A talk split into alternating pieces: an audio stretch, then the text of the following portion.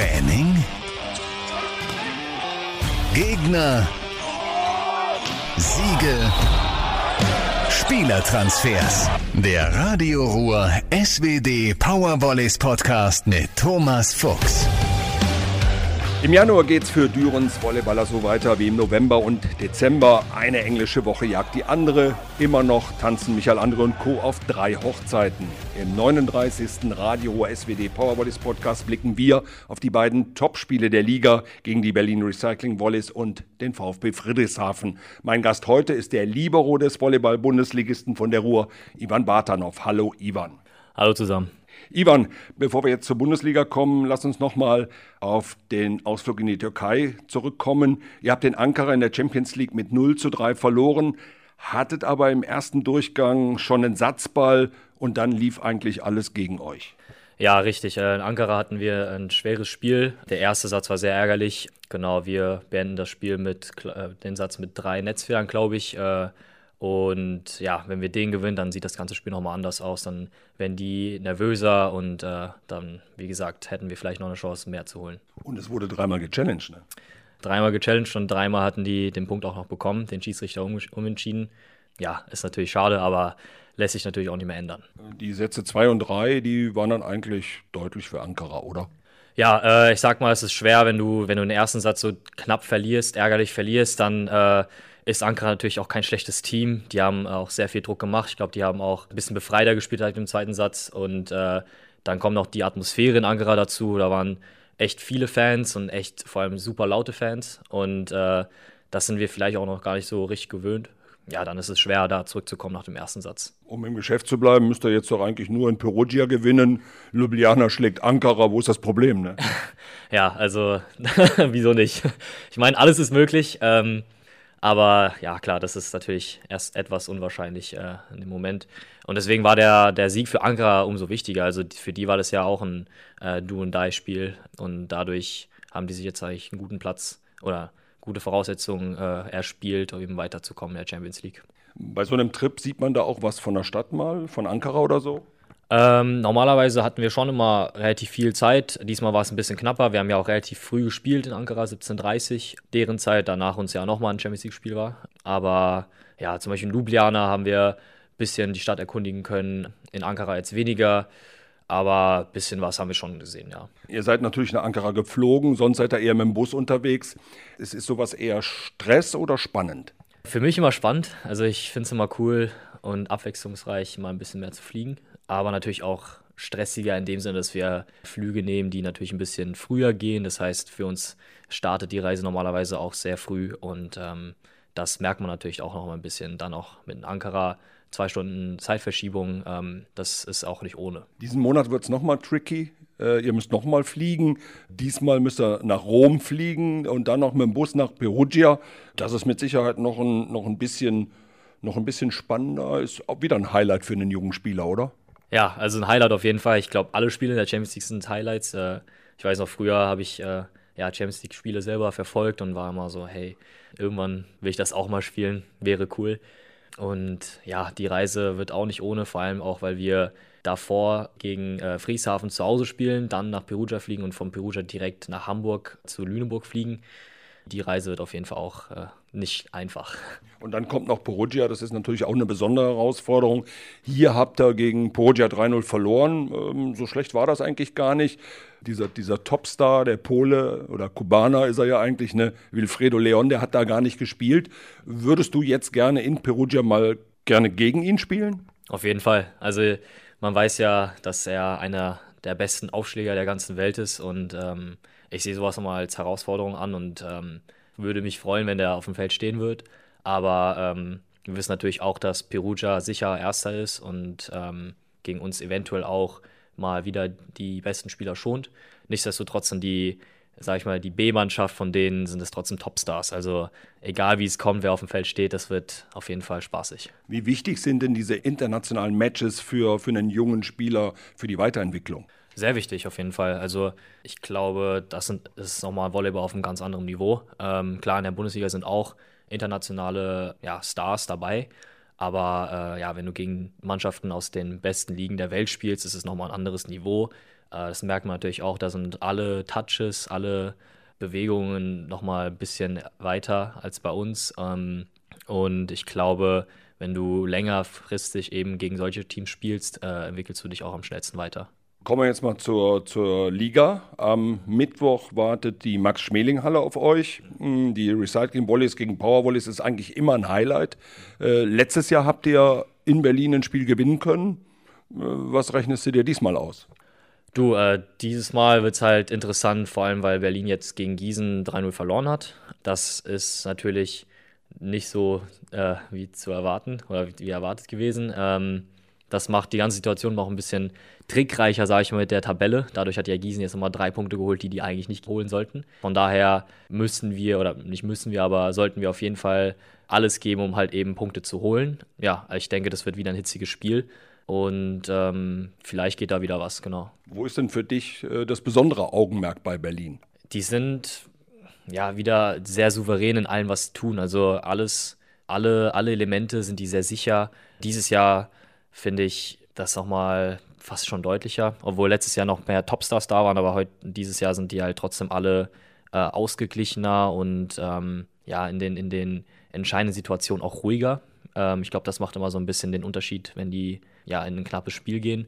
In der Champions League sind die dieses Jahr auch sehr gut unterwegs, haben ja auch gegen Savierce gewonnen, die ja vermeintlich auch Favoriten der Gruppe sind. Und wird kein einfaches Spiel, aber wie gesagt, wenn wir an unsere Topleistungen anknüpfen, dann ist durchaus was möglich. Also du meinst echt, die sind äh, diese Saison noch stärker ohne Patch und ohne den, den Top-Zuspieler Grankin, ne? Ich weiß nicht, ob unbedingt stärker. Ich finde einfach insgesamt einfach ausgeglichener und sind halt souveräner auf dem Feld. Also jetzt ist halt mal nicht nur das Augenmerk auf Grankin und Patch, sondern eben auf die ganze Mannschaft und äh, ich finde, Ide zum Beispiel, äh, Sato macht einen guten Job, der Libero und Anton Brehme ist auch eine starke äh, Bereicherung. Also insgesamt, wie gesagt, sieht man auch in der Champions League, dass die äh, sehr gut performen momentan. Du hast eben Ankara schon angesprochen mit der Kulisse. Jetzt hat es wieder eine richtig jecke Kulisse. Ich gehe mal davon aus, dass, äh, dass in Berlin auch äh, drei, 4.000 Zuschauer da sein werden, oder? Wenn ich mich nicht irre, ist sogar Berlin die Stadt äh, oder hat die Halle mit den meisten Zuschauern im Schnitt in Europa im Volleyball. Da kann man immer viele Zuschauer erwarten. Äh, genau, Zahl weiß ich jetzt nicht, aber ist immer ein Highlight dort zu spielen, auf jeden Fall. Dein Tipp für Mittwoch? 3-2 für uns. Teilbrick, sauspannend. Ja, wie immer halt gegen Berliner. okay. Am Sonntag geht es dann gleich weiter. Zu Gast in der Arena ist dann am Abend der VfB Friedrichshafen. Da steht es im direkten Vergleich 1 zu 1. Ähm, hm, was denkst du, wer hat diesmal die Nase vorn? Ja, ist äh, schwierig einzuschätzen. Ähm, ich meine, Friedrichshafen hat jetzt auch äh, schwierige Spiele hinter sich. Die haben Champions League gespielt, haben gegen Hersching auch ein Spiel verloren. Ich würde mich jetzt nicht zu weit aus dem Fenster lehnen wollen, aber ich denke, dass wir, äh, wenn wir wieder gut spielen, so wie im Hinspiel äh, bzw. im Pokal-Halbfinale, dann ähm, ja, sind wir etwas weiter vorne.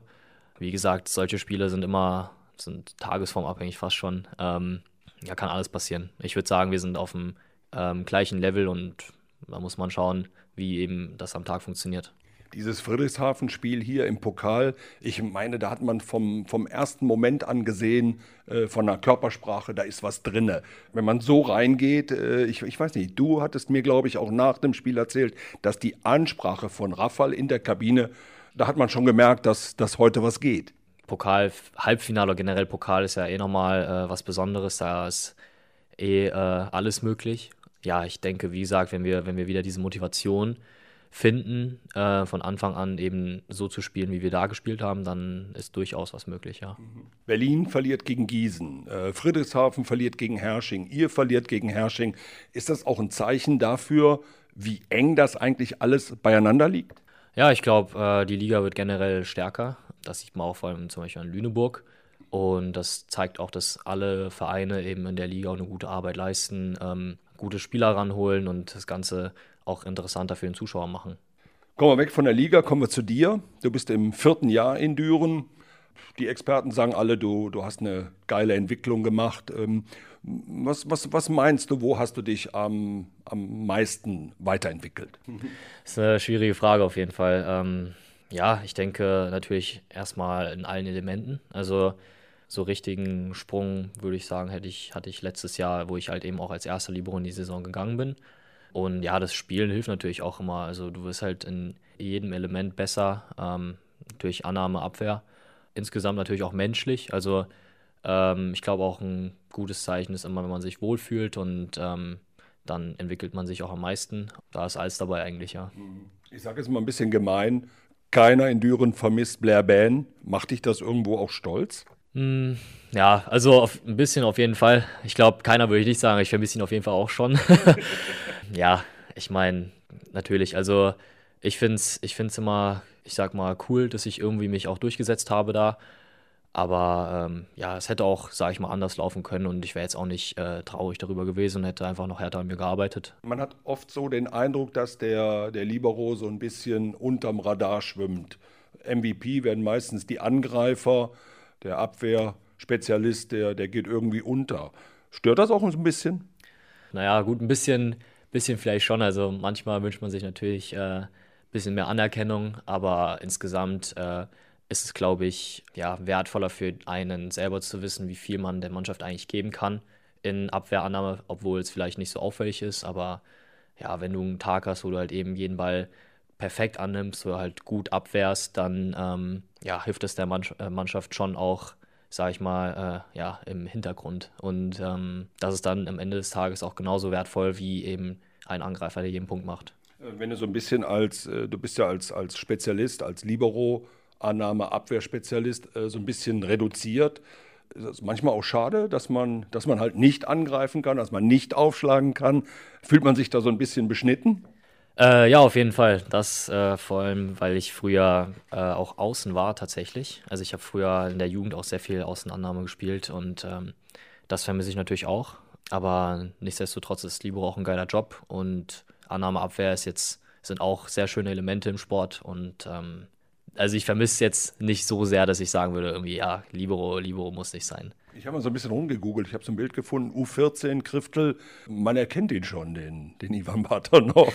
Da hast du also noch außen gespielt. Ich habe eigentlich in der ganzen, meiner ganzen Jugend immer außen gespielt. Äh, vor allem in den Jahrgängen, wo ich eben ähm, in dem Jahrgang halt eben auch war, also 2000er, 99er Jahrgang, das war, da war ich immer äh, Außenannahme, auch im Hessenkader und ähm, alles Mögliche. Selbst in der zweiten Liga damals äh, mit dem Internat war ich auch Außenannahme. Ähm, und dann immer bei den Älteren quasi, also wo ich dann 96er, 97er Jahre und 98er Jahre, habe ich dann immer Libero gespielt und äh, da wurden dann halt eben meine Qualitäten entdeckt als Libero. Und äh, ja, beim VCO in der ersten Liga habe ich dann nur noch Libero gespielt und ja, seitdem halt, wie gesagt, immer. Seit 2019 bist du jetzt in Düren. Wie sehen deine Zukunftspläne aus? Ich, ich glaube doch, dein Vertrag läuft aus, oder? Genau, ja, mein, mein Vertrag läuft aus. Ähm, so richtig kann ich das noch nicht sagen, was, was ich nächstes Jahr machen werde. Also genau, muss auch abwarten, was der Verein sagt. Äh, vier, vier Jahre waren jetzt, sind auch natürlich auch sehr lang.